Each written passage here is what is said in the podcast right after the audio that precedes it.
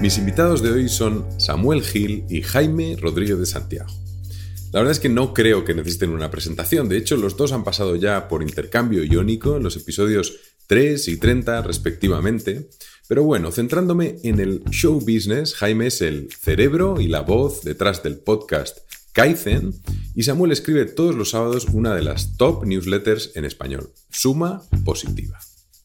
Antes de empezar con la entrevista, déjame recordarte que si te suscribes a la newsletter en intercambio-iónico.com, recibirás, además de los episodios, un resumen de los libros y podcasts que he escuchado y leído durante el último mes. Entra en intercambio-iónico.com y suscríbete. Soy John Colasmons y esto es Intercambio Iónico un podcast sobre emprendedores e innovadores en el que intercambiaremos modelos mentales, libros, hábitos, fracasos y sobre todo grandes aprendizajes.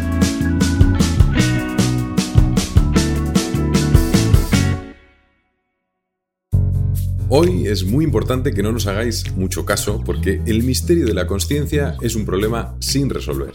Y explicando algunas de las teorías sobre el tema, seguro que nos metemos en un montón de laberintos sin salida.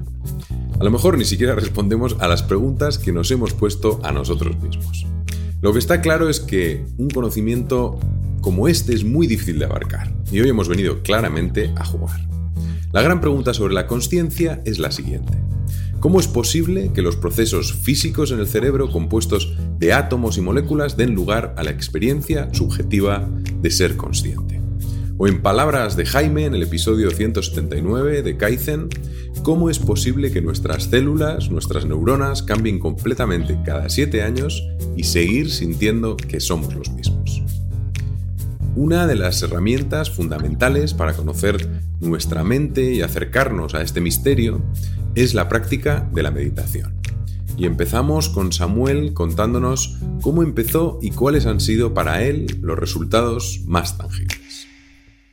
A ver, pues empecé un poco por también por curiosidad, como casi cualquier cosa que hago, pero también un poco influenciado por un montón de la gente que admiro, ¿no? Medita y dice cómo de importante y transformador ha sido en su vida meditar, ¿no? Así que tras varios intentos fallidos, eh, el último está en curso de fallar, pero todavía podemos quizás reconducirlo. Lo he intentado varias veces, ¿no? Yo siempre he creído que yo soy típica persona que no necesita meditar tal y como yo entendía la meditación, porque creo que en general gestiona bien el estrés. Eh, hago otro tipo de actividades que pueden considerarse próximas al mindfulness, que a lo mejor luego entramos a definir, etcétera. Eh, sin enrollarme más, pues eh, cuando descubrí el mundo de Sam Harris, ¿no? Sam Harris está muy vinculado al tema de meditación, me suscribí a su app, Waking Up, empecé, hice su curso introductorio, que es quizás el, el vínculo, ¿no? que a lo mejor no hemos dicho, pero cuando meditas es cuando quizás por primera vez, o así fue en mi caso, cuando por primera vez empiezas a explorar estos temas de conciencia, etcétera, eh, intenté hacerlo y he, estado como pues a lo mejor tres meses, un poquito menos haciéndolo.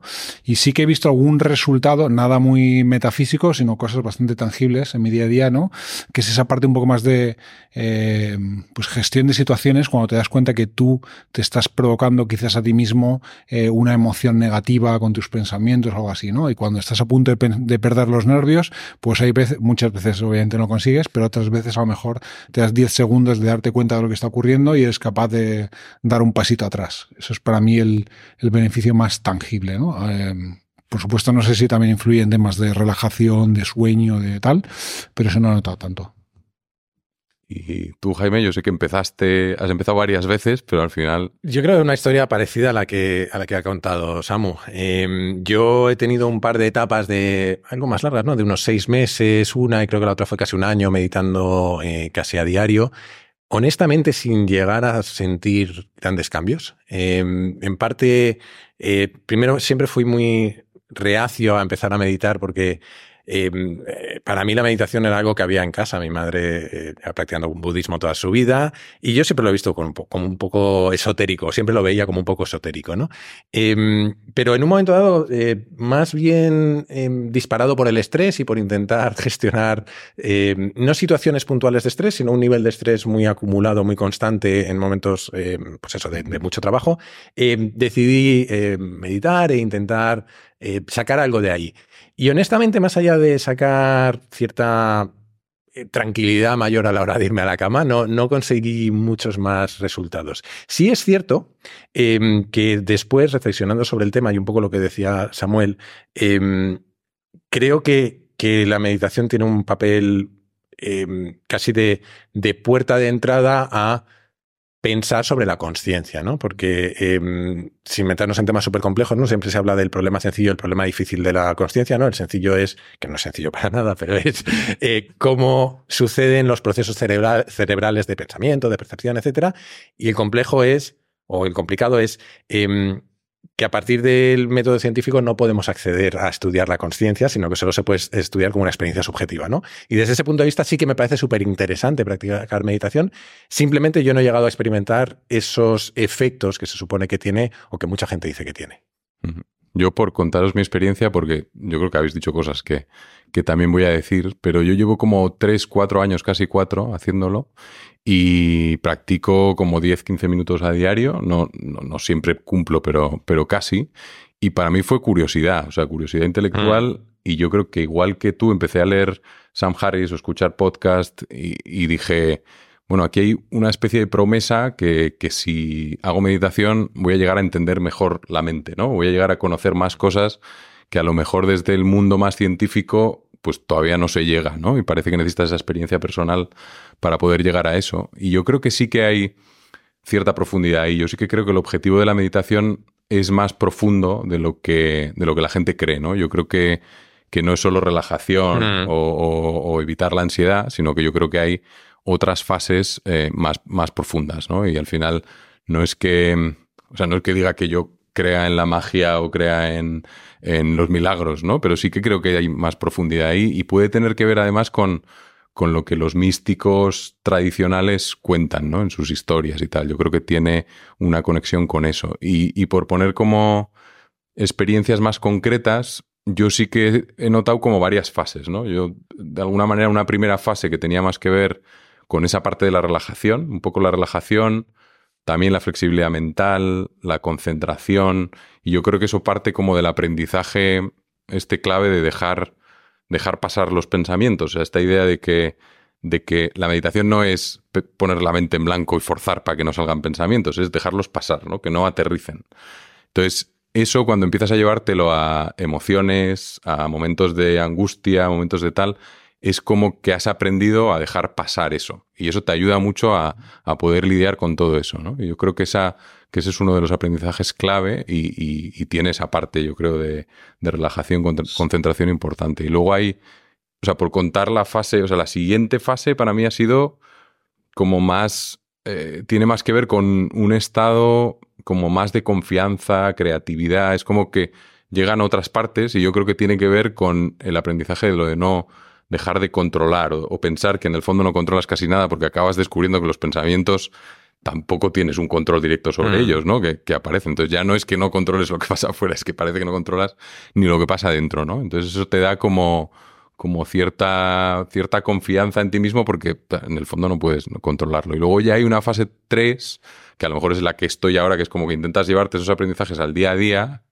intentas practicar o atomizar tu práctica de la meditación para que en todos los momentos puedas hacerlo de alguna manera. Y sí que ahí empieza un poco una parte más, quizá más espiritual, ¿no? De, empezar a pensar si todo eso, pues hay algo más que, que, no conoces o un poco que la realidad en la que estás no es, no es, no es la que es que hay cierta unidad, ¿no? Que al final notas que, aunque seamos individuos parece que hay como conexión entre todo. O sea, una sensación un poco más espiritual. Y luego habrá fase 4, fase 5, fase 6, pero, pero a eso todavía no... Yo, yo no he llegado a estar en esa, en esa situación. Claro, yo lo que veo, ¿no? Es que en la parte esta de los beneficios más físicos, más tangibles de relajación de sueño, en el fondo, aunque dicen que no, ¿no? O sea, meditar cuando meditas normalmente se fija, o al menos al principio, se fija la atención en la respiración, ¿no?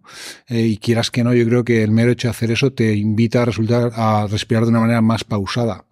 Entonces veo ahí un solape, ¿no? Un poco. O sea, quiero decir, si tú quieres relajarte, simplemente con hacer ejercicios de respiración, sin pensar en nada más allá, ya consigues ese efecto de relajación, ¿no? Entonces veo ahí un solape eh, bastante grande en ese aspecto, ¿no? O sea, quiero decir, si tú vas a, si, como decía, no simplemente te sientas un rato, intentas respirar, o sea, inspirar en cuatro segundos, expirar en seis, y si lo haces 10, 30 veces, ya vas a tener beneficios seguro, ¿no? Sin pensar en más allá pero efectivamente mola también, eh, pues todo eso que tú decías, ¿no? Que te invita a replantearte de si la manera de percibir el mundo, ¿no? Que es algo que das por sentado y que quizás no te has planteado nunca, eh, es la que es, ¿no? Hmm. Luego empiezas a entender cosas mejor, yo creo. Yo hay algunos ejemplos así concretos de. Yo, por ejemplo, siempre he tenido cierto miedo a volar. Y al final, a ver, no es paralizante, pero sí que en el momento de despegue es intenso y hay miedo ahí y tal.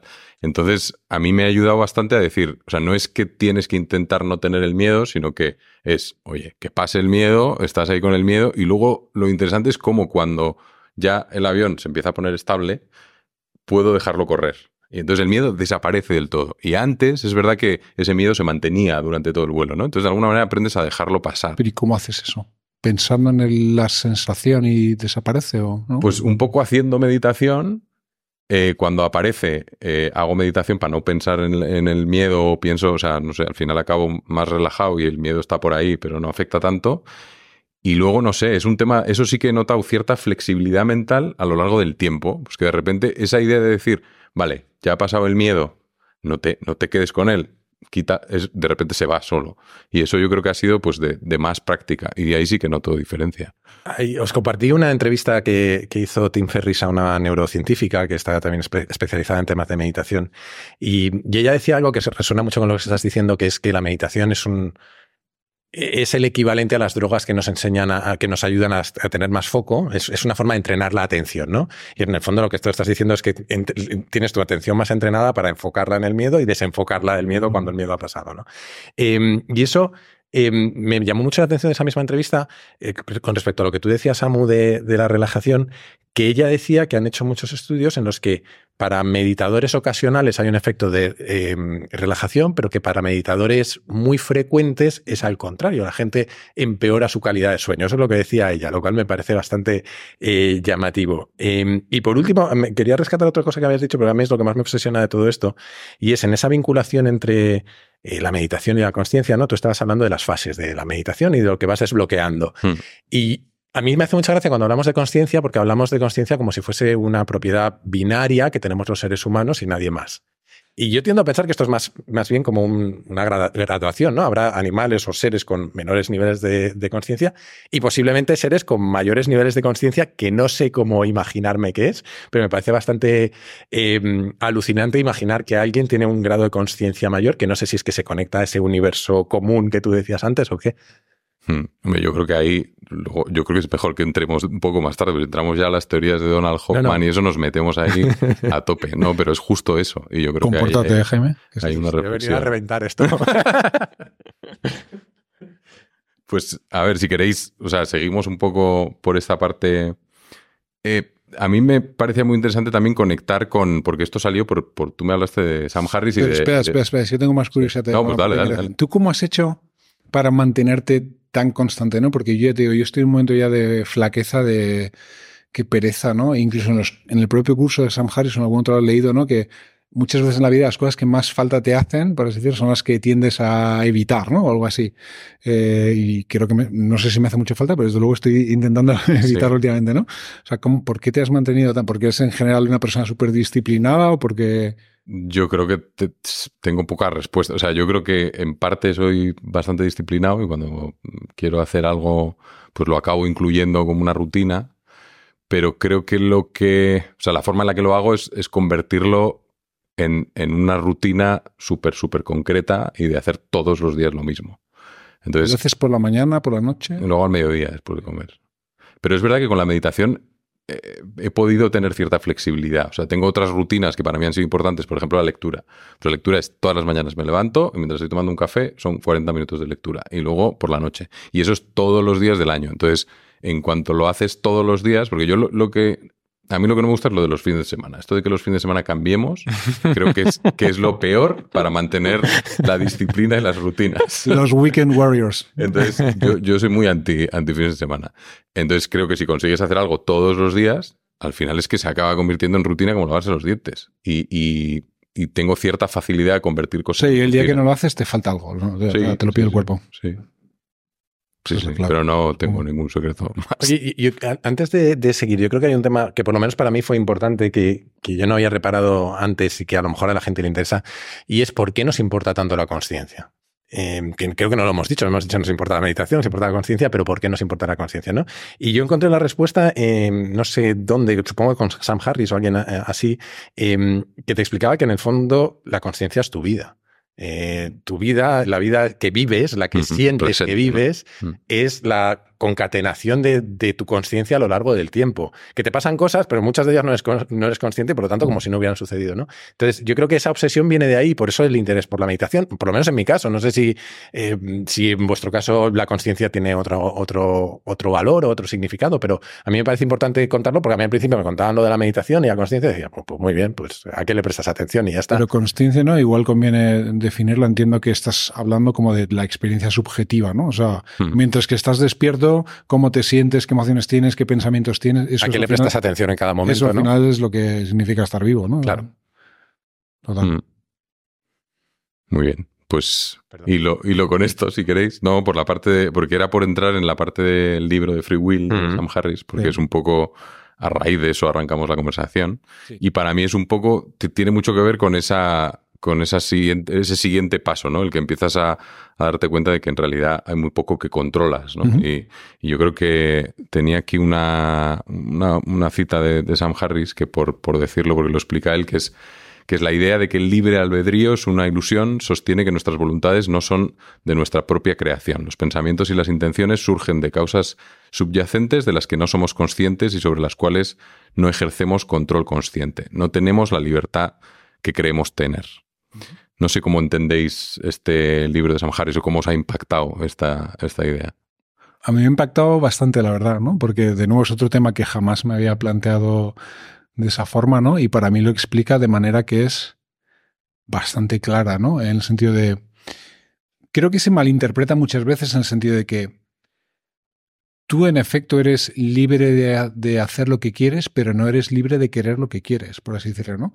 Yo lo visualizo mucho como un videojuego, ¿no? Tú en cada momento, eh, imaginad una aventura gráfica o un juego de rol, lo que sea, ¿no?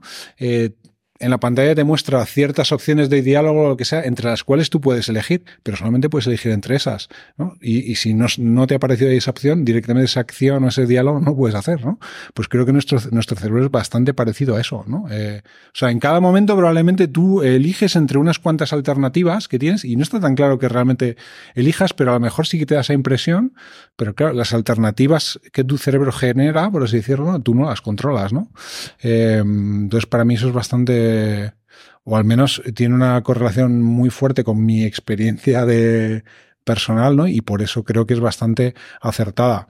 Y creo que es una teoría, como él dice, ¿no? Que por, supuesto que tú no tengas libre albedrío no quiere decir que no seas responsable de tus actos, eh, porque además, de nuevo, el hecho de saber que una acción mala va a llevar asociado un castigo, eso probablemente va a modificar eh, cómo tu cerebro genera esas opciones que decíamos, ¿no? Con lo cual, eh, o sea, es modificable, pero te hace ver la vida con muchísima más empatía, en el sentido de que tú sabes que esa persona en cada momento no pudo evitar comportarse como se comportó, ¿no? Sea algo positivo, sea negativo, ¿no? Entonces, yo creo que eso es algo que, como tantísimas otras cosas, está, eh, yo creo que mucho más reflejado en el saber popular de lo que creemos, ¿no? Eh, yo, por ejemplo, me alucino con el refranero español, ¿no? O sea, yo creo que si tú te comportases... Sam eh, Harris y el refranero español. 100%. es que, eh, vamos, yo lo veo bastante, bastante claro en ese sentido.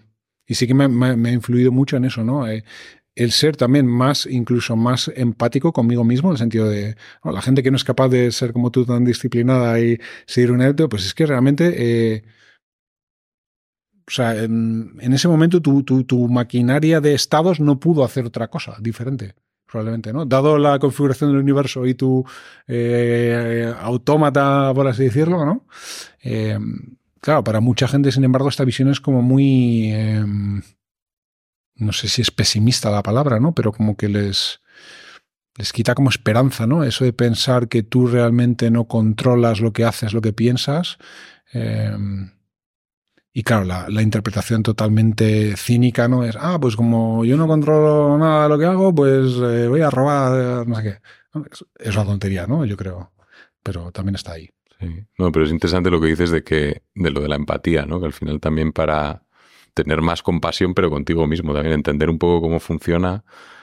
Yo, yo sí que creo que, que- que- Bueno, no lo hemos mencionado, ¿no? pero yo creo que la gran tesis del libro de Free Will es que, eh, pues eso, una persona en un momento, en un instante y una dada una configuración un universo dada, solamente puede hacer eh, una cosa que es la que hizo. Si rebobinases, por así decirlo, o sea, no es como un tema, eh, no hay aleatoriedad, ¿no? Si repitieras ese experimento 100 veces, no harías cosas diferentes cada vez, sino que cada vez harías lo mismo, probablemente.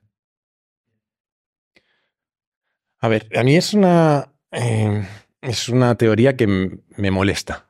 Me, molesta profundamente, además, porque eh, primero creo que el libre albedrío, o sea, no sé si tenemos o no libre albedrío, pero creo que lo que tenemos para nosotros es indistinguible del libre albedrío, por lo menos para mí. Mi vida siento que tengo libre albedrío y, y me cuesta mucho reconciliar eso con lo que dice Harris. Creo que Harris lo explica de forma muy, eh, pues muy convincente, ¿no? Tal y como te lo plantea, y en el fondo lo que él plantea es eh, cualquier decisión que tomas, la tomas porque viene precedida de una serie de, de, una serie determinista de relaciones causa-efecto. Todo ha conducido a que tomes esa decisión y no otra porque no puedes tomar otra, ¿no? Eh, no es. Eh, Claro, yo no conozco el tema lo suficiente, lo he empezado a investigar recientemente y he leído otras teorías que dicen que, que- que le llevan a la contraria, ¿no? Y que hablan de que eh, es complicado hablar de determinismo cuando los ladrillos no son deterministas, dentro de las neuronas hay efectos cuánticos que no son deterministas, y cuando el pro- en los sistemas se producen eh, propiedades emergentes que no tienen por qué ser deterministas. te voy a refutar eso en palabras de Harris. Aunque hubiera un componente aleatorio en tu comportamiento, ¿hasta qué punto eso significaría que tú eres libre de elegir? Claro, eh, no eh, habría ninguna diferencia. Claro, pero eh, para que tú no fueras libre, eh, por lo menos tendría que ser predecible para alguien que conociera todas las condiciones del universo la, la decisión que vas a tomar. ¿no? Eh, y no parece claro que el comportamiento emergente de sistemas como estos, o, y ahí ya entramos en complejidades de sistemas que a mí se me escapan, eh, sea predecible. Eh, ¿Tú no crees que precisamente los sistemas de incentivos funcionan porque somos muy predecibles? Claro, yo lo que, lo que no, yo no rebato que, que funcionen precisamente por eso, ¿eh? no rebato que no haya influencias muy fuertes, eh, pero no funcionan siempre. ¿No? Los sistemas de incentivos. Claro, porque cada persona no es genéticamente diferente, Claro. ha tenido vivencias completamente diferentes. Claro. Pero esa persona en ese momento concreto eligió lo que hizo o simplemente lo hizo. Claro, no lo sabemos. Y además el problema es que lo planteamos a posteriori, no, nunca a, a- nunca a Pero futuro. tú obsérvate a ti mismo en cada instante, ¿no? Que es un poco lo que decíamos de, con la meditación, ¿no? Sí, o sea, yo os, yo os he dicho que a mí me, me molesta profundamente porque me sitúa en una contradicción. Y, y creo que Harris lo, lo explica muy bien. Ahora, yo no tengo 100% claro que eso sea así. Eh, lo que no sé si puedo saber cómo es. Esa es mi duda. Sí, y otro tema que no hemos mencionado ¿no? es que este es un tema que es extraordinariamente controvertido porque la religión básicamente se basa sobre el pilar de que existe el libre albedrío, Claro. ¿no? Y serás castigado por tus Mm. malos actos, ¿no? Que en el fondo ya digo, ¿no? Tampoco es incompatible con esta noción porque está bien que seas castigado por tus malos actos, sobre todo y que los sepas, porque eso modifica tu... Pero yo creo que también, o sea, conocer eso o, tratar de entenderlo desde ese punto de vista ayuda mucho a mejorar ciertas cosas, porque al final te das cuenta que hay cosas que suceden, o sea, que no eliges en cada momento, pero sí que puedes preparar el terreno, ¿no? Hay como un espacio ahí previo de, de preparar el terreno para que ciertas cosas sucedan. eh, y yo creo que el entender las cosas de esa manera te permite hacer que cosas que, Pero ves, a mí- pasen, pero tú, tú piensas en Espera un segundo. Esa, cuántas- esa es una de las contradicciones que a mí me, me molesta un poco de, de Harris en ciertos momentos, o por lo menos que tal y como lo he interpretado yo, que a lo mejor lo he interpretado mal. Porque cuando habla de eh, saber esto te prepara mejor para preparar el terreno, para. En el fondo está hablando de que decidas hacer cosas diferentes, Claro. pero no las decides, Sí, porque no las decides tú. Sí, porque tú yo ahora mismo, con esta nueva información, está decidiendo hacer eso. Sí, pero, pero, pero, no estás la modificación de la modificación de hábitos te viene dada. O sea, si aquí el amigo John es capaz de meditar todos los días, eh, en buena medida es por, como tú dices, su genética, su experiencia vital, su eh, organización neuronal, lo que quieras. Em, pero el hecho de tú, de tú verle así, a lo mejor te influye mínimamente, pero no, no decides cambiar. Lo decide tu sistema, pero no tú. Correcto, por eso no tienes libre albedrío. quiero decir, esa es la teoría, pero entonces no, no me. A mí personalmente me genera incomodidad el hecho de creer que podemos cambiar nuestro propio comportamiento cuando no somos capaces de decidir sobre nuestro propio comportamiento. Es que, sí que puedes, ¿no? Es que yo creo que estáis hablando al final de los dos extremos cuando no, sé tampoco si, claro, es, que, es un tema de extremos. Claro. es un tema de que hay mucho menos libre albedrío que del que creemos. en eso estoy 100% de acuerdo. Pero no sé si es no hay ningún tipo de elección posible todo. O sea, es lo que plantea Harris, ¿no? Es que hay, hay. párrafos que sí. Pero, claro, o Sapolsky, Sapolsky ha sacado un libro hace. Pero vosotros pensad, ¿no? ¿Cuánta gente toma firmes determinaciones de voy a hacer algo, voy a hacer dieta, voy a hacer deporte y no lo haces? ¿Por qué? Porque tú no controlas realmente eh, si te vas a ir por la noche a abrir la nevera y te vas ¿Cuánta gente que lo toma, si lo hace, significa que sí? O sea, la gente que toma esa, Gente, porque esa gente no puede otra cosa que hacerlo, porque su sistema, dada su genética, su trayectoria, esa configuración en el universo, en ese momento, solo puede hacerlo por así decirlo. no creo tú eres modificable, por supuesto. Cualquier cosa que leas, cualquier idea, continuamente cambia tu, tu maquinaria de toma de decisiones pero en un momento dado eh, es input-output, por así decirlo. Lo que pasa es que tu máquina está en continuo cambio. Esta conversación que, estamos teniendo te está influyendo. Sí, claro. además estás aprendiendo un huevo de todo lo que yo digo. Por supuesto. Eh, sobre todo de lo equivocado. no, pero mira, eh, en el fondo, y había esta misma, eh, este mismo debate lo hubo con el determinismo en física y con Laplace. Laplace se creía que se podía predecir el comportamiento del universo y luego se llegó a la conclusión de que no, porque hay propiedades emergentes de los sistemas complejos, ¿no? Entonces, yo creo que podemos estar en una situación similar. Y, para mí, em, voy un poco por la línea de lo que ibas tú, John. O sea, yo no, no, no creo que seamos completamente libres, pero me cuesta aceptar que no tenemos ningún margen de decisión en esas opciones que tu sistema te puede plantear. Es, Haces experimentos mentales que te dice Harris, ¿no? Sí, sí, sí, los he hecho. Yo creo que sí que hay cierta posibilidad de intervención y que hay cosas, pero yo creo que es muy útil entender que hay muchas más cosas que no controlas y que al final, mm, no sé, yo creo que muchas de las cosas que explica te hacen entenderlo muy bien, al final desde todos los ángulos, desde que lo y además, si no, ¿qué sentido tiene la sensación de libre albedrío? como él dice, es que es una, o sea, ni siquiera es una ilusión en sí, porque en cuanto te, o sea, la diferencia entre la típica ilusión óptica, que tú la ves y no puedes evitar no verla, eso es una ilusión, ¿no? Pero es que el libre albedrío ni siquiera llega a eso porque en cuanto hacemos ese ejercicio, esos experimentos mentales, te das cuenta de que, de que, de que eres capaz de ver lo que no lo tienes. Con lo cual no, no tienes esa persistencia. Pero ¿por qué viene el ser humano programado con esa sensación? Porque creo que es una sensación con la que venimos más o menos programados. Y evolutivamente no le veo ventaja con respecto a otras, salvo que sea actuable, salvo que realmente te permita cambiar de hábitos, ejercer eh, una decisión determinada de en contra de tus instintos o en contra de lo que sea. Si no, si no, no entiendo para qué lo tenemos. No entiendo tampoco para qué existe el dolor. O sea, el dolor es una manifestación que te obliga a cambiar. Si, si tu sistema tomara decisiones por ti sin necesidad de señalizártelo así, ¿para qué te lo señaliza? Yo, yo creo que no vamos ¿Por qué sientes el dolor? No he entendido ese punto. Quiero decir, ¿Por qué sientes el, dolor? El dolor es si automáticamente podrías. Claro, podrías evitar la sensación de dolor y que tu sistema tome la decisión por ti cuando sabe que hay algo que te está haciendo daño. Es un buen punto. Entonces, lo que quiero decir es, yo voy por la línea que dices tú, en, el que sospecho, bueno, sospecho no, he hablado hasta la saciedad de los sesgos cognitivos y de su eh, madre. Em, obviamente estamos infinitamente influidos por un montón de cosas, pero me cuesta mucho aceptar que nuestra capacidad de decisión sea cero. Hmm. Es lo que quiero decir. Sí, yo, estoy de acuerdo. Lo que pasa es que aún así creo que tiene un punto como lo explica Sam Harris y como sí, sí, cómo te hace entender ciertas cosas. Pero no sé si es tan extremo como para decir eh, no hay nada de libre albedrío, pero, vamos, no sé. Si queréis. Venga, dale. Eh, paramos. nos, damos, nos, damos de, nos damos de es, el momento, es el momento de abrir las cervezas. no, dale, dale.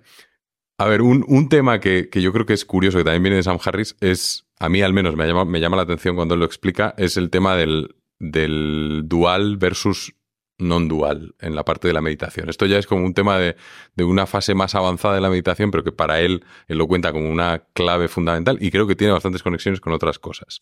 Y, eh, y lo que él explica es que cuando tú empiezas a meditar, en el fondo, lo que creas es, o sea, eres más consciente como que hay alguien, hay alguien que hace la acción y hay alguien que está viendo esa acción, ¿no? Entonces te distancias un poco de lo que está pasando, ¿no? Esta idea de los pensamientos pasando es como que tú coges una distancia y te conviertes en esa pues en ese que está mirando, ¿no? En, ese, en esa parte que, que, mira. Entonces, él lo que explica es que al principio, en las primeras fases de la meditación, se trabaja de esa manera, pero luego te acabas dando cuenta de que no estás mirando el río desde fuera, sino que eres el río. ¿no? Entonces llega un momento en que todo se vuelve a unir en uno. Y yo creo que ahí hay un tema interesante para. lo tenéis que explicar. Yo esa parte todavía no la he entendido. Yo, soy como, yo como la entiendo, eh, no llego a entender esa última parte, pero yo creo que normalmente las personas se identifican con el flujo de pensamientos que tienen continuamente, con la vocecita que tienes en tu interior. Eso es con lo que comúnmente una persona se identifica con este es mi yo, por así decirlo, ¿no? O sea, casi te identificas con esa vocecita, ¿no? El primer paso es darte cuenta de, joder, si yo soy capaz de escuchar la vocecita, yo no puedo ser la vocecita. ¿no? Entonces, para mí el siguiente paso es como darte cuenta de que lo que es la idea del yo es más, más próximo a ser una conciencia, ¿no? y una conciencia tiene mm, experimenta varias cosas, ¿no? Como hemos dicho, sensaciones, emociones, pensamientos.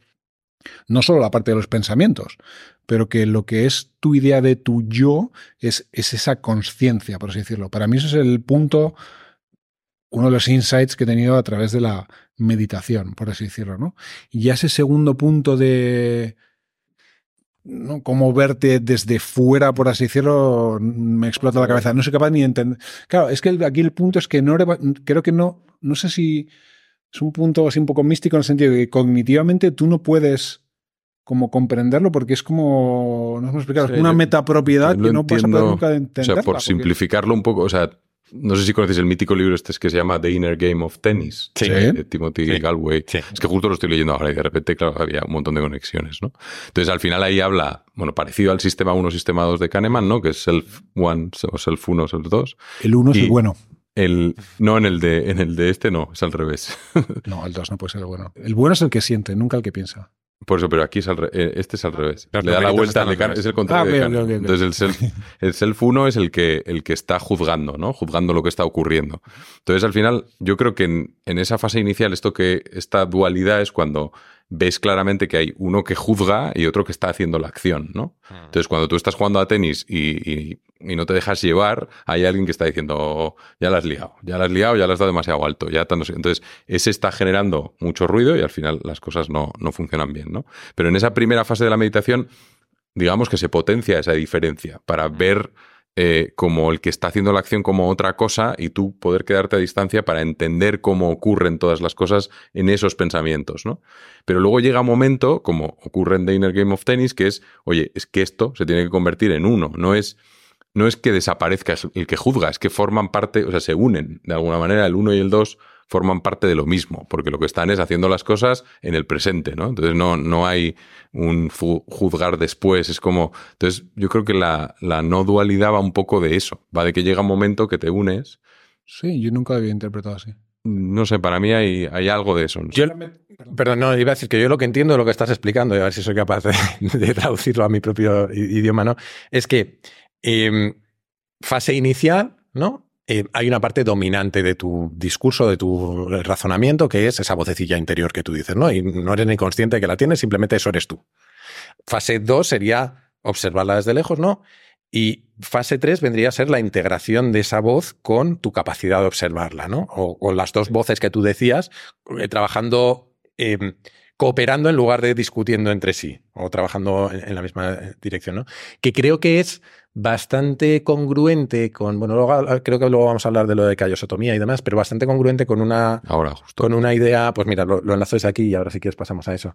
Em, hay por ahí un libro que yo leí hasta la mitad, porque luego me aburrió, honestamente, que es algo así como The Theory of, a Thousand Brains o la, teoría de los mil cerebros o algo así, que es de un neurocientífico que lo que viene a decir es que constantemente en nuestro cerebro tenemos estructuras que mantienen cada una un modelo diferente del mundo eh, en conjunto y que nuestra em, eh, nuestras decisiones las tomamos a partir de la integración de todos esos modelos. Y vendría a ser un poco eso, ¿no? Tienes distintos modelos compitiendo entre sí, el modelo observador y el modelo conversador, o el modelo narrador, mejor dicho, em, y de alguna manera, si te he entendido bien, ese último paso vendría a ser la integración de los dos, o yo lo he entendido así. Sí, es un poco, o sea, él lo que dice mucho es lo de la ilusión, ¿no? Lo de, lo de que el yo al final es una ilusión, de que esa idea de que tú estás observando tus pensamientos, eso no, no, no es real. O sea, que, pues eso no entiendo. Nunca llegué a entender esa afirmación, ¿no? Yo creo que es que es, que es todo lo mismo, que si realmente te metes en el, en el, presente, de repente eso no, no ocurre. ¿no? Otra metáfora interesante y que hila un poco con lo que decíamos antes del free will, yo creo que es la de, la de Hyde, la del elefante y el jinete, ¿no? En el fondo, ¿no? Eh, pues eso, tú eres un personajillo a lomos de un elefante que hace lo que quiere y con suerte alguna vez no eres capaz de controlarle un poco y de modificar el curso, pero no, se puede desbocar, ¿no? Y, yo creo que esa dualidad, o sea, tal y como lo entiendo yo, va por ahí, pero por entrar al tema de la callosotomía, ¿no? porque lo contaste además en el, en el episodio acuerdo, pero sí. 179.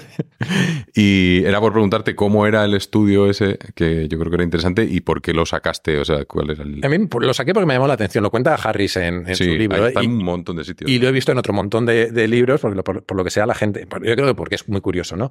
Eh, por poner en contexto, em, la callosotomía es una, eh, una intervención quirúrgica que lo que hace es em, cortar las fibras del cuerpo calloso, que es, el, es un conjunto de fibras que unen ambos hemisferios en el cerebro. Y hasta aquí mi conocimiento neurológico. ¿no? Y es por epilepsia. no me pides mucho más. Entonces, se, empezó, a hacer con pacientes de epilepsia para regular las tormentas sinápticas que se producían entre los dos hemisferios y que provocaban los, los, los brotes epilépticos. ¿no?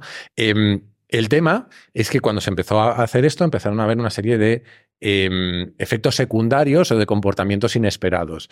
Eh, y hay un caso muy paradigmático que es el de un chaval, em, creo que era un niño, si no mal no recuerdo, que le preguntaban qué quería ser de mayor y entonces verbalmente daba una respuesta, creo que era algo así como corredor de carreras o de coches o algo así, pero con em, eligiendo unas tarjetas, es decir, usando el otro hemisferio. Y se lo ponían solo a un ojo, ¿no? Eso, que es un poco el... Eh, usando el otro hemisferio, marcaba, eh, creo que era, pues que no me acuerdo cuál la respuesta, me, lo invento. Pintor, yo qué sé. Em, y, que parece que hay ciertas evidencias de que cuando se produce una callosotomía se manifiesta dos tipos de conciencias que compiten entre sí entre ambos hemisferios. Em, entonces, la pregunta a partir de ahí es, ¿tenemos siempre dos conciencias compitiendo entre sí e integrándose? Mm tenemos, para mí hay otra pregunta que es, ¿tenemos solo dos? O tenemos mil, como decía este, este hombre, ¿no? Em, es decir, a lo mejor son simplemente la, una propiedad emergente de una amalgama de neuronas que son capaces de generar eso y generar su em, modelo mental del mundo y luego de alguna manera que quizás no entendemos del todo, compiten entre sí hasta que se acaban eh, integrando. Entonces, más allá de que es fascinante y curioso, yo lo conté por eso, porque me parece muy curioso, pero no, no me llevo a ninguna conclusión concreta, honestamente. No, pero es muy interesante lo de pensar en que hay dos conciencias diferentes y pensar que eso lo podemos tener, aunque esté conectado, ¿no? Que también lo tienes y que al final puedes tener ahí peleando, peleando tu conciencia a ver por qué lado se mueve. Y luego el, para mí hay otra que es la parte del inconsciente, ¿no? El efecto que tiene el inconsciente sobre el consciente, que claro, hay otro montón de cosas que están sucediendo ahí que, bueno, puedes decir que el inconsciente no es consciente, pero al final está afectando al consciente, ¿no? Igual que el sueño, igual que tal. Entonces ahí hay muchas cosas que ocurren que ni siquiera sabemos. Al respecto de esto, ¿no? Eh, era, es la teoría esta de los hemisferios, ¿no? Que tienes el lado más emocional, el más racional, no sé qué. Y tal y yo, tal, tal y como yo lo tenía entendido, parece que esa teoría se desbancó en un momento dado, pero ahora parece que vuelve a estar vigente y que hay algo de verdad en eso, ¿no? O sea que no es ¿Me explico? que realmente cada hemisferio derecho realmente es más creativo, más emocional, no sé qué, el, izquierdo es más racional, no sé qué. Parece que en un momento dado se pensó que eso era falso, pero ahora parece que de nuevo se cree que hay al menos algo de, hmm. de verdad en eso, ¿no? Y por eso lo que tú decías, ¿no? Al chico que le preguntaron, una profesión era mucho más piloto de carreras y la otra sería ser médico, abogado o lo que sea, ¿no? Hmm.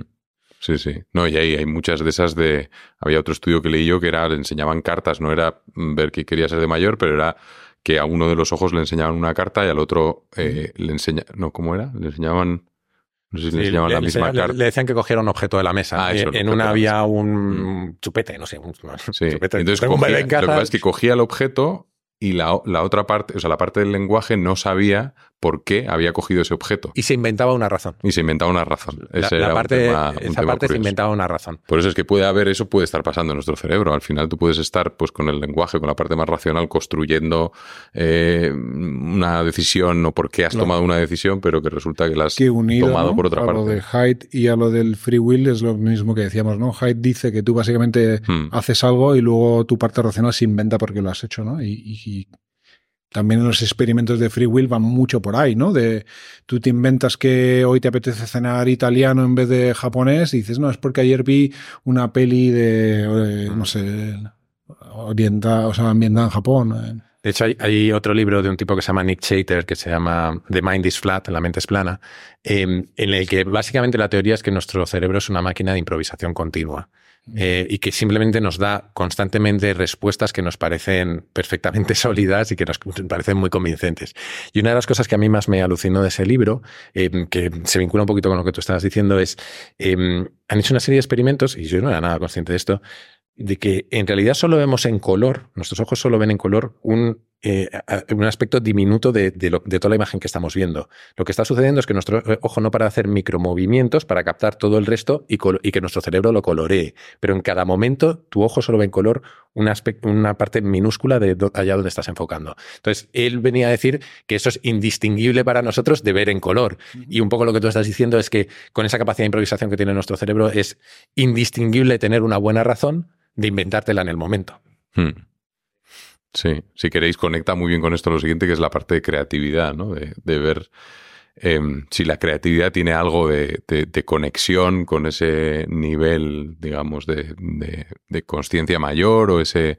Aquí tenía, mm, no sé si acordáis de Rick Rubin, que bueno, ahora está, hay un montón de podcasts y, un montón de, y el libro que sacó también, que se llama The Creative Act, me parece. Y, tengo aquí un, texto en el que explica un poco lo que es para él o cómo funciona la creatividad. ¿no?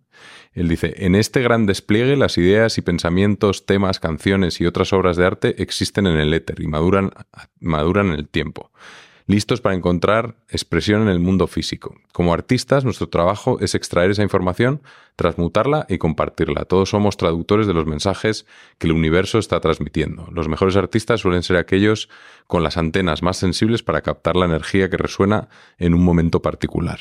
¿No? Al final utiliza este lenguaje que es, que es muy parecido al de la meditación o muy, y, que yo creo que ahí hay un, tema. ¿Qué, creéis? ¿Creéis que la creatividad tiene ese, ese punto de conexión con algo que no está de nuevo es la ausencia de free will, ¿no?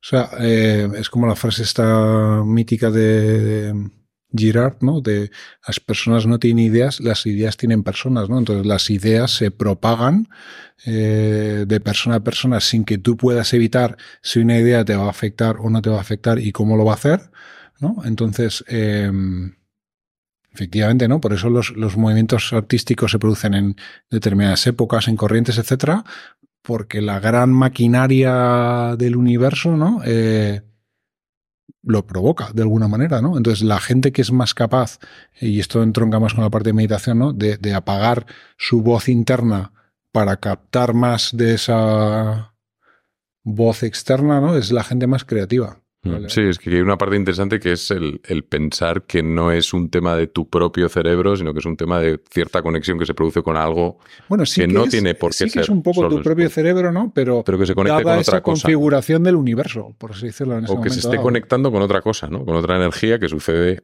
no tiene por qué solo suceder en tu cerebro, ¿no? Es un poco, alguna teoría de la conciencia va un poco en ese camino, ¿no? Que al final hay hay una conciencia y, de alguna manera pues lo que vemos aquí son portales de conciencia en cada uno de nuestros cerebros, pero hay una conciencia superior. Pero es como, yo lo veo más, ¿no? Por quitarle la parte así más esotérica, ¿no? Es como eh, esa información que se propaga, ¿no? Al final es como si el universo es una gran maquinaria, ¿no? De procesar información Que pero solo se propaga a O sea, de las prefiero personas. decir información que energía, porque energía me suena a ser esoterismo y a...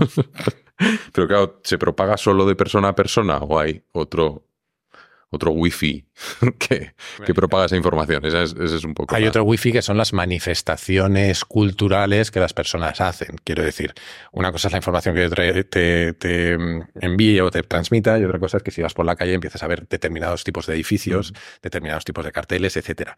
Pero yo he venido a, a llevaros la contraria otra vez. Eh, no, eh, es que estábamos hablando de que si la creatividad es básicamente la manifestación de una palabra que a alguien que todos conocemos le gusta mucho, el zeitgeist, ¿no? Del espíritu del tiempo que vivimos y de las fuerzas culturales, etcétera. Pero yo creo que eso no es necesariamente la creatividad, eso es eh, la afinación creativa con los gustos del momento. Pensemos en Van Gogh. Van Gogh estaba absolutamente fuera del zeitgeist de su momento, por eso no tuvo ni puñetero éxito, pero todos creemos que es una persona creativa. O sea, que la creatividad para mí no necesariamente significa canalizar esas fuerzas culturales en un producto o, o- declinarlas en un producto, sino que segura la, creatividad depende cómo la valoremos. Si la estamos valorando culturalmente, quizás se encaja, pero, la creatividad simplemente el, eh, el ánimo o el espíritu de encontrar soluciones nuevas o, o- de, de hecho yo creo que no es ni eso, yo creo que es eh, la, la- la voluntad o la necesidad que tiene la gente de expresar lo que tienen dentro a través de hacer cosas. Eh, entonces, para mí, Rubin no va tanto de creatividad, sino va de acierto comercial o de afinación Mm, creativa a los no- gustos del no- momento. no cuando cuando dice eso, ¿eh? Porque yo lo del zeitgeist está muy asociado a ese conocimiento humano o momento presente. O sea, pero es, esto es hablar de que hay ciertas cosas a las que te conectas y empiezas a. mm, Te puede llegar información, pero no significa que sea algo que todos los demás están haciendo al mismo tiempo. Es verdad que a veces sucede eso y todos los demás están haciendo cosas al mismo tiempo y eso es zeitgeist. Pero yo creo que cuando Claro. uno en su casa, en un momento X del- de la historia, eh, ha hecho algo totalmente diferente de lo que se hacía en ese momento, creo que ahí también puede haber cierta conexión con otras cosas. Para mí ese otras cosas no es solo el, el- lo que veas en la tele, en, ¿Y en qué la radio, son? en el libro, no lo sé. Ese es, ahí, ahí es donde entran No, hombre, los agentes conscientes, luego hablamos de la conciencia después. Pero es lo mismo de siempre, ¿no? Es eh, pues una genética única y unas vivencias únicas de una persona que le ha llevado a configurar, ¿no? Una mente de una, que, eh, de una manera irrepetible, ¿no? Entonces esa persona pues interpreta ese influjo de información de esa manera, ¿no? Entonces, claro, hay personas, eh, supongo que hay personas más diferentes de las demás, ¿no? No digamos además si tiene algún tipo de trastorno. Por eso te, te- te iba a dar la razón, porque estaba pensando mientras hablabais que sí que es cierto que en eh, profesiones artísticas hay un porcentaje de personas con enfermedades mentales superiores a otras, a otras, eh, a otras profesiones, ¿no? Eh, y estaba pensando también que también hay un porcentaje superior de consumo de alucinógenos que en otras pro- pro- profesiones, y esos alucinógenos lo que provocan posiblemente es una interpretación distinta de, del zeitgeist o de la realidad que uno tiene delante, ¿no? Antes de continuar, recordarte que si te suscribes a la newsletter en intercambio-iónico.com, recibirás, además de los episodios, una selección de los libros y podcasts que he escuchado y leído durante el último mes. Entra en intercambio-iónico.com y suscríbete. Conectado con lo que hablábamos de la creatividad, hay un tema que me interesa mucho y lo tengo siempre presente a la hora de tomar decisiones. Es la dificultad para diferenciar la intuición del instinto. La intuición es la capacidad de aprehensión directa de información, sin pasar por los procesos lógico-lineales en los que se involucra la mente racional. Es la única herramienta con la que se puede experimentar y no solo saber acerca de la realidad. El instinto, en cambio, tiene que ver con la evolución, la supervivencia y puede generar sesgos importantes.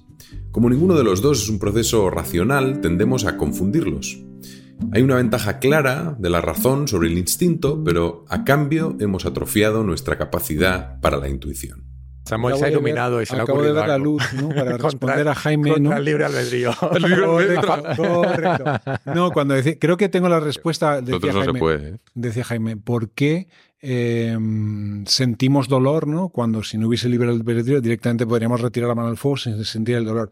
Y eso precisamente creo que tiene que ver con eso, ¿no? Porque esa acción, la de retirar la mano, creo que es un instinto y evolutivamente probablemente eso surgiera mucho antes y ya sabéis que la evolución no construye de cero, sino que va poniendo chapucilla sobre chapucilla, ¿no? Entonces eso puede explicar perfectamente por qué tú tienes ese mecanismo y aún así no tienes el, el, otro, ¿no? El del libre albedrío, porque evolutivamente probablemente uno surgiera mucho antes, sea propio de seres mucho más simples que nosotros y los otros surgieran posteriormente, ¿no? Ah.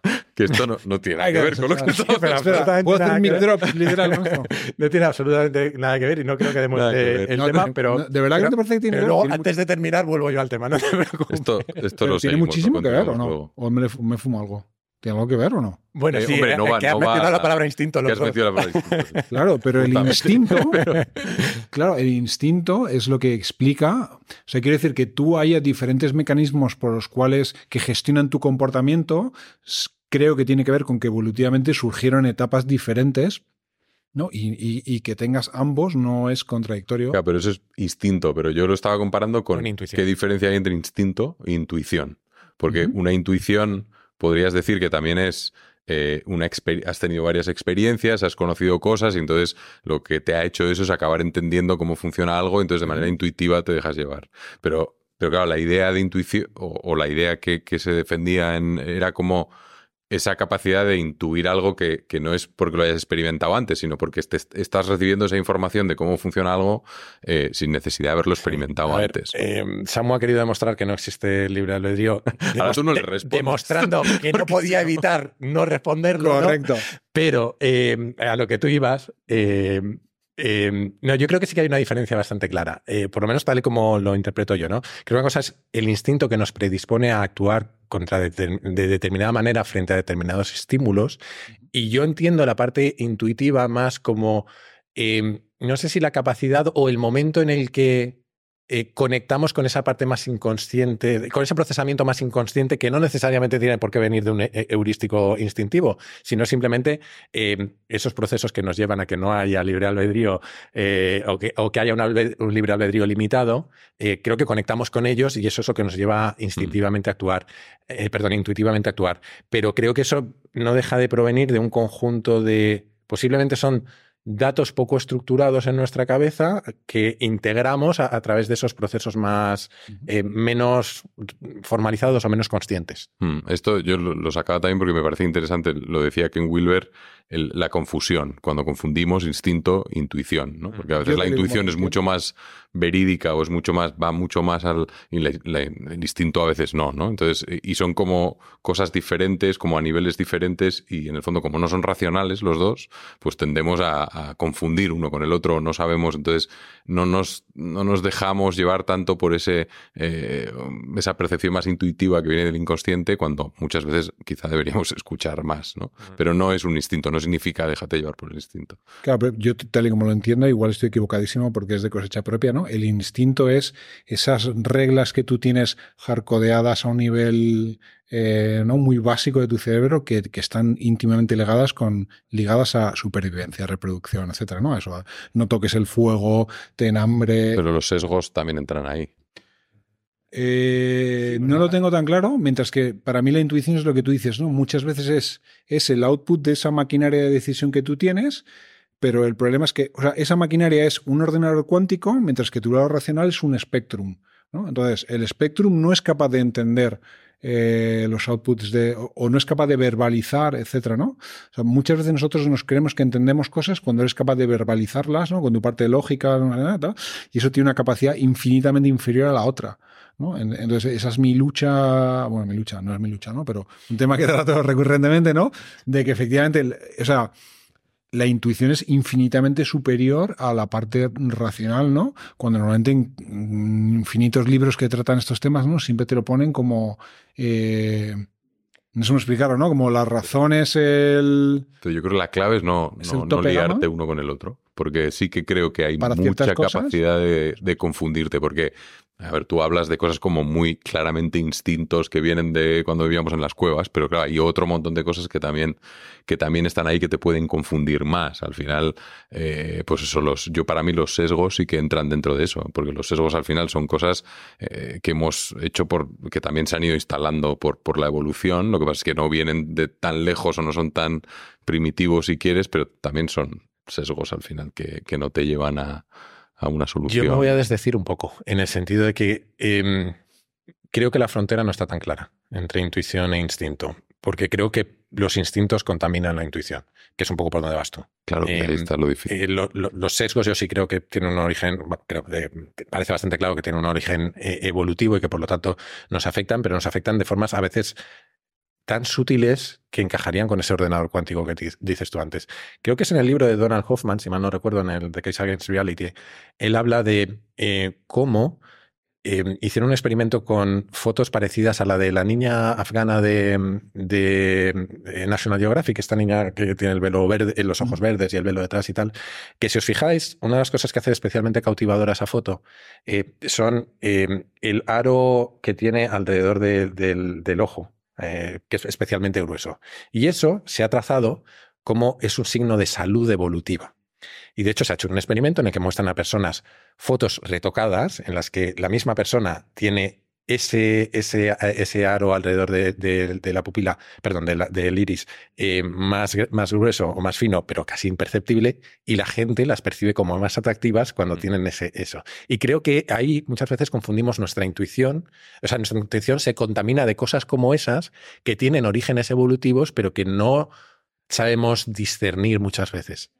Mm. Entonces, yo, yo- yo es que creo que los sesgos No, eh, son incluso- una manifestación de eso. incluso traumas o cosas que se han instalado en la infancia o cosas que, que se te han metido en ese momento y al final forman parte de tu sistema operativo y están ahí, eh, también surgen de una manera eh, que no es consciente o no, no es racional. Entonces, eso tienes que diferenciarlo de lo que es una intuición eh, que tenga sentido, ¿no? Porque a veces ahí lo que estás haciendo es, pues, pues oye, ha, surgido algo que, que te limita o que aparece un miedo extra porque has vivido ciertas cosas y, y entonces por ese miedo pues no haces ciertas cosas y resulta que es que es por una cosa que no que no te tienes que dejar llevar, ¿no? Ujú. Yo creo que ahí hay, hay un tema, hay un tema. Bueno, si queréis pasamos al siguiente, que ya, que ya empezamos ya a tocar, o sea, ahora, después de no sé cuánto tiempo, empezamos a tocar materia. Nos o sea, la siguiente es meternos con. Me parecía interesante entrar directamente a, a una de las teorías de Donald Hoffman, luego nos metemos con lo de con la parte de la conciencia en sí, pero, pero hay una primera que explica lo de, lo de que la realidad es una interfaz. ¿no? Y me gustaría leerlo porque lo explica muy bien y tiene esa parte evolutiva y muchas cosas de las que hemos hablado. Pero os lo leo.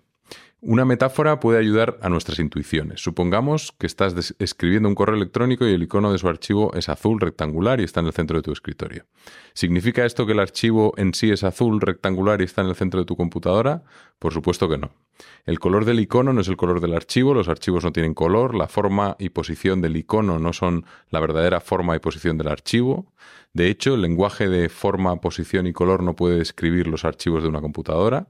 El propósito de un- una interfaz de escritorio no es mostrarte la verdad de la computadora, donde verdad en esta metáfora se refiere a circuitos, voltajes y capas de software. Más bien el propósito de una interfaz es ocultar la verdad y mostrar gráficos simples que te ayuden a realizar tareas útiles como redactar correos electrónicos y editar fotos. Si tuvieras que ajustar voltajes para redactar un correo electrónico, tus amigos nunca recibirían noticias tuyas. Eso es lo que ha hecho la evolución. Nos ha dotado de sentidos que ocultan la verdad y muestran los iconos simples que necesitamos para sobrevivir lo suficiente como para criar a nuestros hijos. El espacio, tal como lo percibes cuando miras a tu alrededor, es solo tu escritorio, un escritorio en 3D. Las manzanas, serpientes y otros objetos físicos son simplemente iconos en tu escritorio en 3D. Estos iconos son útiles en parte porque ocultan la compleja verdad sobre la realidad objetiva. Tus sentidos han evolucionado para darte lo que necesitas.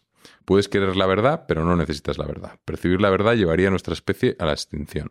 Necesitas iconos simples que te muestren cómo actuar para mantenerte vivo. La percepción no es una ventana a la realidad objetiva. Es una interfaz que oculta la realidad objetiva detrás de un velo de iconos útiles. ¿Qué os parece esta rayada. teoría? Brutal. Y es que, aunque Samu se cree que, que yo he escrito una novela romántica, eh, el libro iba un poco de esto, ¿no? Y, y- y yo, eh, eh, de hecho, hay un ejemplo, eh, Hoffman explica parte de esto con, con el ejemplo de un tomate. Y no es casualidad que pusiera un tomate en la portada, porque me basé en eso para... Él habla mucho de percepción, pero yo creo que hay más capas de esto. O sea, creo que una capa es nuestra relación con la realidad a través de la percepción y otra es nuestra relación con la realidad a través de la psicología, de los sesgos, o a través de la cultura, de cómo la cultura construye la realidad que tenemos en la cabeza. ¿no? Em, entonces, a mí me parece fascinante. Eh, también ah, convendría decir que, esto es una teoría y que, y que no está nada claro, pero la explicación de nosotros como una interfaz que aprende la realidad y de hecho la modifica en el proceso para hacerla útil, me parece brutal. Eh, porque otra de las cosas que, él creo, creo, creo que es el que dice, es que em, esa interfaz hace cosas como que aquello que nos parece útil como alimento o, peligroso lo destaca más de lo que realmente existe eh, o de, o de mm. cómo realmente destaca en la naturaleza, ¿no? Tenemos cierta tendencia a mirar objetos rojos, eh, frutas rojas, etcétera, y las frutas a su vez se hacen rojas para que las miremos y, atraernos, ¿no? Entonces, me parece muy interesante esa, capacidad de distorsión em, para hacer algo útil, ¿no? Em, no sé si compro lo de que, lo de que todos son iconos. Eh, son iconos en el sentido en el que nuestro cerebro los modifica. Eh, pero es que él llega al extremo con ese ejemplo del tomate, y lo voy a masacrar porque no me acuerdo muy bien de memoria, pero llega al extremo de decir que si tú cierras los ojos y no estás tocando el tomate y tal, él no está seguro de que el tomate siga ahí. Y ahí a mí ya me cuesta, ¿no? Eh, yo entiendo que, son iconos en el sentido de que son un montón de átomos que interpretamos de una determinada manera en nuestra cabeza, pero esos átomos tienen el comportamiento de una serpiente. no me he inventado que se comportan como una serpiente, ¿no? Entonces, es una rayada eh, gorda, pero, pero me parece muy interesante y, me callo, solo añado una última referencia. Em, yo de psicodélicos no tengo ni idea, pero me, llama, me llamó mucho la atención una cita que no sé a quién le oí, que decía de Huxley, que Huxley tenía la teoría de que las drogas lo que hacían era eh, em, hacer que el cerebro deje de limitar la realidad, abrir las puertas de la realidad, porque nuestro cerebro es un filtro. Yo no sé si es verdad o no, pero encaja mucho con lo que dice este tío. Sí, sí. Yo creo, ¿tú cómo lo ves?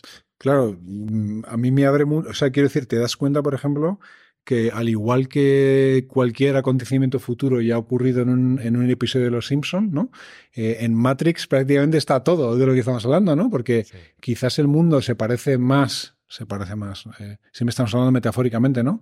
Pero si bien, como decía antes, ¿no? El universo lo que es es una gigantesca maquinaria de procesamiento de información, eh, quizás la realidad más objetiva, por así decirlo, de nuevo, metafóricamente, es una ristra de unos y ceros, como Matrix.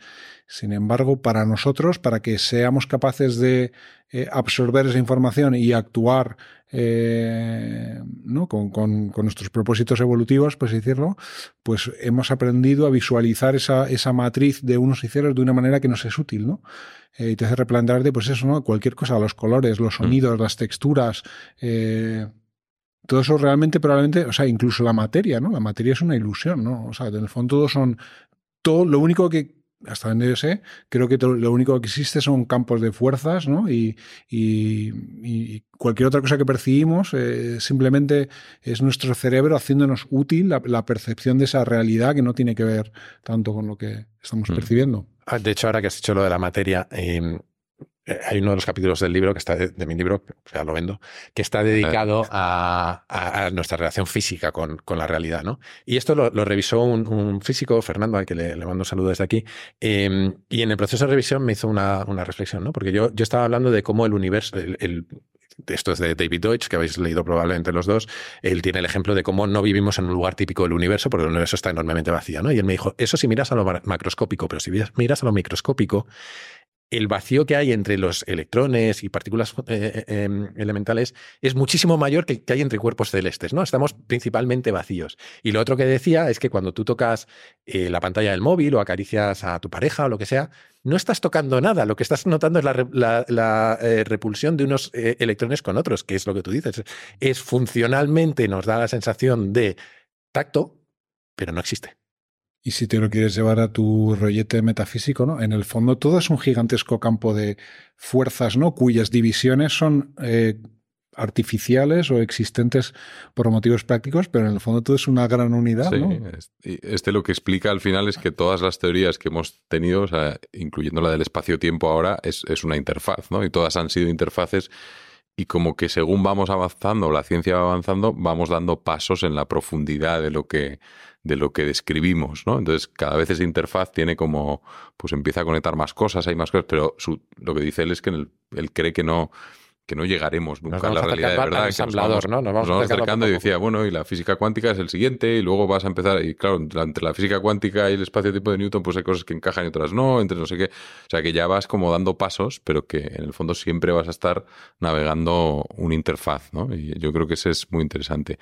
Y a partir de aquí, o sea, si queréis entramos ya en la pregunta de la conciencia, que yo creo que este entrar por la interfaz ayuda. Y por repetir la pregunta que hemos hecho antes, que era cómo es posible que procesos físicos en el cerebro compuestos de átomos y moléculas den lugar a la experiencia subjetiva de ser consciente. Esa es un poco la, la pregunta. Y aquí, o sea, si queréis hablamos como de algunas teorías o de ver que cada uno lo que la que pueda pueda explicar, ¿no? Pero eh, justo he estado esta mañana escuchando la entrevista a Donald Hoffman de Lex Friedman por ver un poco cómo hacía él, él. Entonces él explica como las distintas teorías, ¿no? Y él dice que desde, o sea, como que el noventa y pico por ciento de las teorías van de esa idea de que los átomos, las neuronas, cuando tienen suficiente complejidad de información en determinado contexto, son capaces de hacer emerger la conciencia, ¿no? Esa es la, como la base, la que decías tú, que era David Egelman, ¿no? Egelman. Egelman habla de eso y también... Eh, hay, muchos, y este explicaba que en el fondo casi todos van por ahí, ¿no?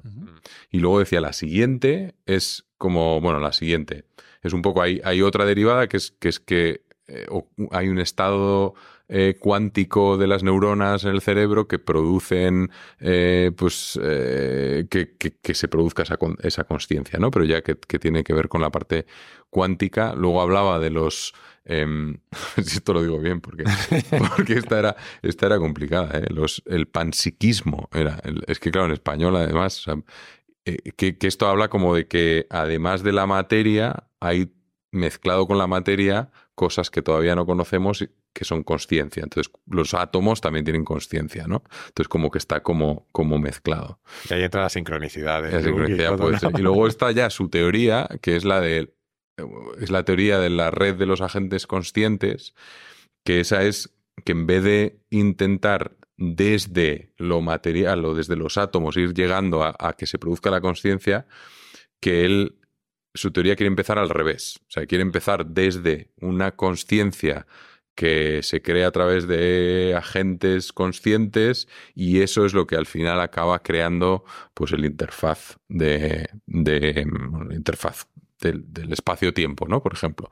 Y, luego, si queréis, os leo más de la de Donald Hoffman, si queréis que entremos un poco más en detalle, pero, pero vamos, yo, sea, puedo explicarla, pero no sé si llego a entenderla. Entonces, eh, bueno, tiene su, tiene su historia.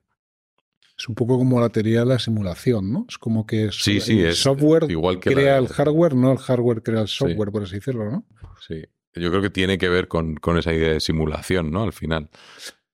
Sí, ¿no? También dicen que de, lo único que puedes tener certeza en cada momento es del contenido de tu conciencia, ¿no? Por así decirlo. Eh, y, eso lleva a lo que decía antes Jaime, ¿no? De, realmente, o sea, todo lo que está fuera de mi conciencia existe realmente o yo realmente voy recreando eh, cualquier cosa que yo creo que tiene una existencia al margen de mí eh, cuando la, percibo, ¿no? Eh, no sé, es que es, Sí, por duro de pensar. Por vincularlo es muy duro. Pero por vincularlo un poco con lo que decías tú de la teoría de la simulación, ¿no? Todo esto viene de, no sé quién lo hizo, pero hay, un experimento mental que es el de cómo sé que no soy un cerebro en un, en un jarrón, ¿no? Como los, los, de Futurama, por ejemplo, las cabezas de Futurama. ¿Cómo sé que todo lo que e, experimento no lo está generando mi cerebro? Y, y, es, es, difícil de, de, de, rebatir porque no tenemos, hmm. em, no tenemos material para hacerlo. Eh, a mí me, decías antes que está todo en los Simpson y está todo en los griegos. O sea, estamos hablando de, la caverna de Platón todo el día. O sea, no salimos de la caverna. Em, a mí de esas teorías locas, por contar otra, a mí hay una, hay, hay una movida que no, yo no entiendo. Yo voy a contar lo que sé, que, lo que he conseguido medio memorizar, que es el tema de los universos matemáticos. Que hay una teoría por ahí que dice que todo es matemáticas y que el universo en el que vivimos, casi con los, unos y los que tú decías, es en aquellos universos lo suficientemente complejos como para que existan estructuras em, autoconscientes, se manifiestan físicamente con esta experiencia que tenemos de la vida, eh, que es un poco la, teoría de la simulación. Y se enlaza con un principio filosófico que lo llaman el principio antrópico, que creo que era Stephen Hawking, lo resumía como que el universo es como es para que nosotros lo veamos como lo vemos. Es decir, que de alguna manera em, el efecto, estas son mis palabras, no las suyas, porque probablemente lo diga mal, el efecto observador que tenemos sobre el universo hace que sea como es, mm. que posiblemente sea mm. la interfaz. Dicho todo esto, yo creo que conviene con Hoffman y demás separar la parte que es teoría casi filosófica de la parte que es científica, porque Hoffman, que es mm. neurocientífico, se, se, va por ahí en unas teorías que que son guays, pero que entran en el campo de una palabra que a mí no me gusta nada, pero que es así, que es de lo incognoscible, ¿no? De lo que probablemente no vamos a poder eh, demostrar nunca, pero que son interesantes. Pero es interesante, ¿no? Del podcast desde que citabas, que si igual luego podemos enlazar o lo que sea, ¿no? Para mm. mí me ayudó a entender de que el paradigma, este espacio-tiempo, ¿no? Que yo daba por hecho que era como algo muy sólido y muy tal, ¿no? Como que en los campos más mm, vanguardistas de la física les da la sensación de que está como agotado, ¿no? O sea, la física tradicionalmente es como muy reduccionista, ¿no? Siempre piensan que eh, entendiendo el comportamiento de elementos cada vez más pequeños vamos a ser capaces de explicar todo, ¿no? Y parece que estamos llegando a los límites de cuán pequeño son los elementos del modelo y aún así hay un montón de cosas que no se pueden explicar, ¿no? Entonces creo que eso es lo que le da pie a este tío, ¿no? De, decir, eh, es que igual el paradigma este está completamente equivocado, ¿no? O bueno, es como lo de la física newtoniana y la mecánica cuántica, ¿no? Eh, bueno, nos sirve, eh, es un prisma bajo el cual entender ciertas cosas, pero no vale para explicar todo, ¿no? Porque es un modelo y como tal pues tiene limitaciones ¿no? Sí, él explica, de hecho, en el, en el podcast el del fuego, el, el aire, o sea, que antes era, era ese el modelo, ¿no? Entonces, bueno, mucho tiempo en el que ese era el modelo, pero que es un modelo pues que tiene muchas limitaciones, pero que sirvió en su momento, ¿no? Al final, el tema es ir, ir yendo hacia grado, o sea, no entender uno de esos modelos como esta es la pieza fundamental, es todo así y ya no hay más, ¿no? Porque al final, claro, dice, no, es que va a haber más siempre. O sea, los científicos no, no, que no se preocupen porque al final van a seguir encontrando más y más y más, siempre va a haber trabajo, ¿no? Pero intuitivamente, ¿no? Y sin tener ni putea lo que digo, ¿no? Pero sí que es verdad que te das cuenta. Como hasta ahora, que lo sabíamos todo perfectamente. Perfectamente, no, pero esto es una vez más, ¿no? Que, que si, de nuevo, ¿no? Eh, con el, los paradigmas de la mecánica cuántica, eh, etcétera, etcétera, ¿no? Pues te das cuenta que eso, o sea, que seamos incapaces de interpretar eso, pues te da, te da a entender de alguna manera, ¿no? Que el, que el prisma este bajo el cual interpretamos toda la física, pues no es el mm. bueno, ¿no? Por así decirlo, o no es el definitivo, desde luego. O sea, es el mejor que tenemos es cada vez más preciso, pero no es, eh, no es perfecto. ¿no? sí, pero lo que él dice es que eh, si sigues perfeccionando lo que tienes, aún así te vas a topar contra un límite, por así decirlo. ¿no? lo que, es donde está metida la física. Cada vez es más explicativo, ¿no? Cada vez explica más fenómenos, eh, lo cual no significa que pueda abarcarlos todos.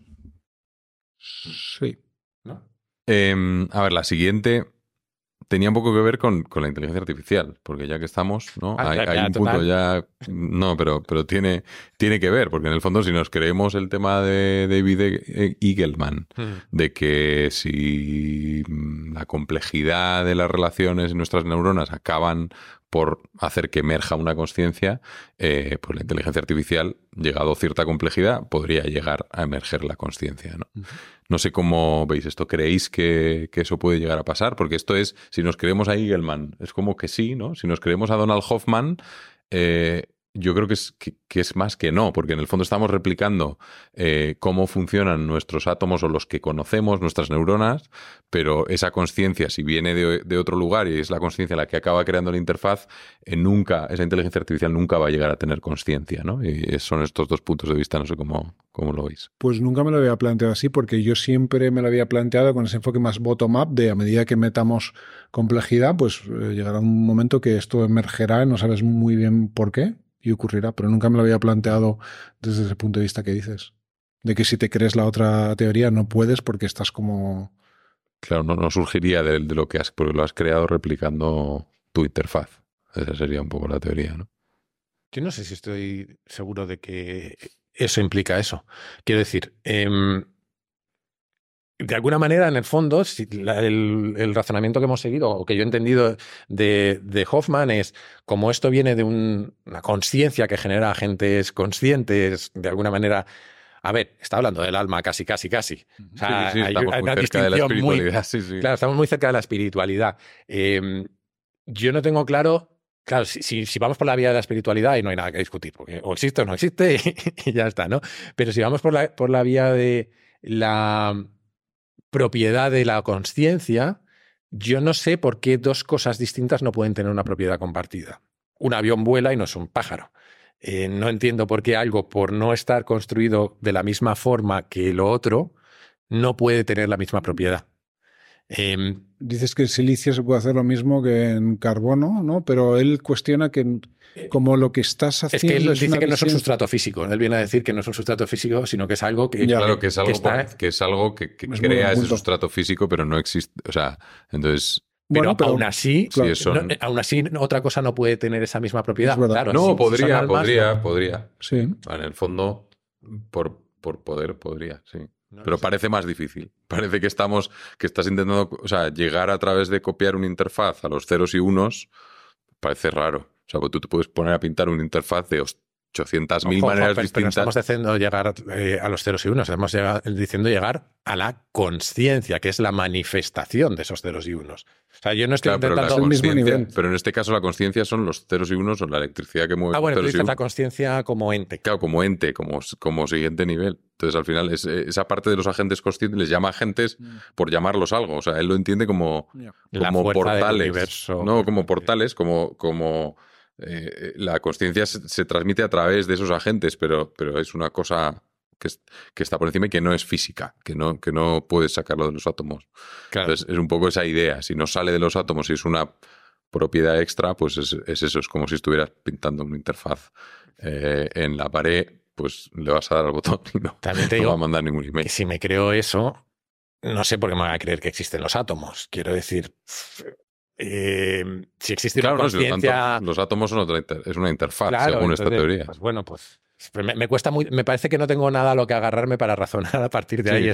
no, no, esto es lo me parece completamente dogmático. Quiero decir que, que, esa teoría, más que una teoría, es un dogma, desde mi punto de vista. Y el libro es fascinante, ¿eh? yo me he leído el libro y es fascinante, pero me parece dogmático. Sí, sobre todo ya entramos un terreno que es como cero práctico todo, ¿no? En el fondo de software. Bueno, esta parte que no, tú pero es, sí que es, un poco entender, hay una parte intermedia ahí que, que, que, no tienes por qué. Pero conciencia es exactamente igual a inteligencia. No. Yo creo que no. No. Entonces, inteligencia artificial. O sea, no. Mm, a ver, lo primero sería. O sea, tú dices, puedes replicar. Quizás lo que tú estás diciendo que es imposible hacer es replicar una conciencia, ¿no? Y además eso sí que lo puedes hacer, que esté teniendo hijos, ¿no? Probablemente. O... Ah, no, sí, sí, teniendo hijos, sí. Em, pero si la inteligencia es otra cosa diferente a la conciencia, no sé. Sí, pero una inteligencia... Muchísimo. Pues vamos, a, ir a primeros principios. ¿Qué es una conciencia? O sea, ¿qué entendemos por conciencia? Eh, no sé, yo no, tengo una definición, ¿vale? Pero si me la tuviera que inventar... Cosas diferentes. Si me la tuviera que, inventar, creo que iría por por lo menos por vincular a la inteligencia artificial, por, por, posiblemente algo así como la capacidad de em, interpretar los inputs que tienes alrededor de ti y ser consciente de lo que significan para ti mismo esos inputs. ¿no? Es, o sea, la, la conciencia está muy vinculada a saber que existes. O yo lo veo así. Oye, pues si queréis, nos acercamos a la fase final que básicamente eran un par de preguntas rápidas. La primera es que vayamos enumerando libros, podcast que, creamos interesantes o que recomendaríamos sobre, sobre este tema de la conciencia. Eh, no hace falta, o sea, con decir los, los, dos o tres que más, que más os han interesado, eh, vale. ¿eh? Y, y, luego, luego sigo con la, con la siguiente. Yo sé, poquísimo de esto y mi gran conocimiento viene de eh, las fuentes que he mencionado antes, ¿no? Fundamentalmente Sam Harris, eh, Hoffman eh, y muy poquito más, la verdad. O sea, soy novato total en el terreno. Eh, yo he mencionado un montón que no sé si voy a. Bueno, bueno podemos poner las notas, ¿eh? En el fondo, el que más, o sea, el que tú creas que es más interesante. Yo, por. O sea, Harris creo que es un muy buen punto de, partida. Eh, y por mencionar dos libros concretos, ¿no? Que, no los hemos dicho, pero Waking Up, como los hemos dicho pasada, y, Free Will. Pero por añadir una componente un poco más esotérica o, distinta, a ver, no recomiendo a Osho como persona, pero creo que, que, los libros de Osho son curiosos como aproximación a la filosofía em, hinduista o, budista, mejor dicho, em, india, y que tiene que el propio Harris dice que tiene un conocimiento muchísimo más profundo que el que tiene Occidente, lleno de esoterismo, pero que si le quitas el, esoterismo, eh, Harris viene a decir que el budismo es una eh, manifestación práctica de, mm. del pensamiento, de cómo funciona el pensamiento. ¿no? Entonces, añadiría eso y luego libros sobre percepción o realidad y demás, aparte de que le voy a regalar a, bueno, si ya lo tienes, Samuel, el mío. Em, eh, no, los que he mencionado, el de Nick Chater está muy bien, el de The Mind is Flat y, el que hemos mencionado de Hoffman de, de, em, de Case Against Reality está muy guay. Y Gelman con Brain. Yo no sé si me queda alguno por mencionar, pero aparte del libro, a mí me gustó mucho la entrevista con Lex Friedman de, Donald Hoffman, que es verdad que se enrollan y hay un momento ahí, pero, pero hay cosas muy interesantes, hay partes que, que lo explican muy bien y es la, pues aparte del libro, yo creo que el otro, el otro es interesante. Y luego, em, por volver un poco a mm, la parte más de meditación, como Waking Up de Sam Harris, también me parece muy interesante en español, Biografía del Silencio de Pablo Dors, que mm. además lo voy a entrevistar en enero. Y, me parece que está muy bien escrito. Es, dentro de esas primeras fases de la meditación, pero, pero es, un libro interesante y, cortito. Y, yo creo que, ahí me quedo. Me has recordado un, libro que, por el que yo practiqué mindfulness por primera vez, que no sé si recomiendo en cuanto a que, bueno, me genera alguna, alguna duda la profundidad con la que lo cuenta, pero me parece muy interesante que es eh, Ay, no me acuerdo cómo se llama. Bueno, un, libro de Mario Alonso Puig que es eh, sobre mindfulness, no me acuerdo cómo se llama el libro, si lo buscáis. Mm. Me parece interesante porque mm, lo mezcla con estudios científicos alrededor del impacto de la meditación en nuestro cuerpo. Me parecía interesante por ahí. Eh, no sé cuánto cherry picking hay ni, ni nada, pero me parece curioso de mirar. Muy bien. Oye, pues yo creo que gracias a los dos. Yo espero que este episodio sirva para que alguien se interese por este tema y empiece a investigar, ¿no? Que yo creo que hemos tocado todo lo que sabíamos y lo que no sabíamos. Más de lo segundo que de lo primero. Así que si hay algo más que queráis decir, comentar, quejaros, pedir a la audiencia. Yo me voy a, ceñir al perdón que solemos pedir en otro, en otro podcast porque posiblemente sea lo más apropiado. 100%. Pues nos sumamos todos.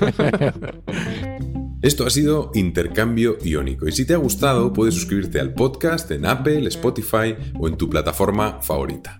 Y ahora también puedes encontrar las entrevistas en vídeo en el canal de YouTube. Recuerda que si te suscribes a la newsletter en intercambio-iónico.com recibirás un email con los libros y podcasts que he escuchado y leído durante el último mes. Ya sabes que puedes encontrarme en X, en arroba I-O-N Cuervas y M al final, y un saludo muy especial para Craig Loles en la producción del podcast.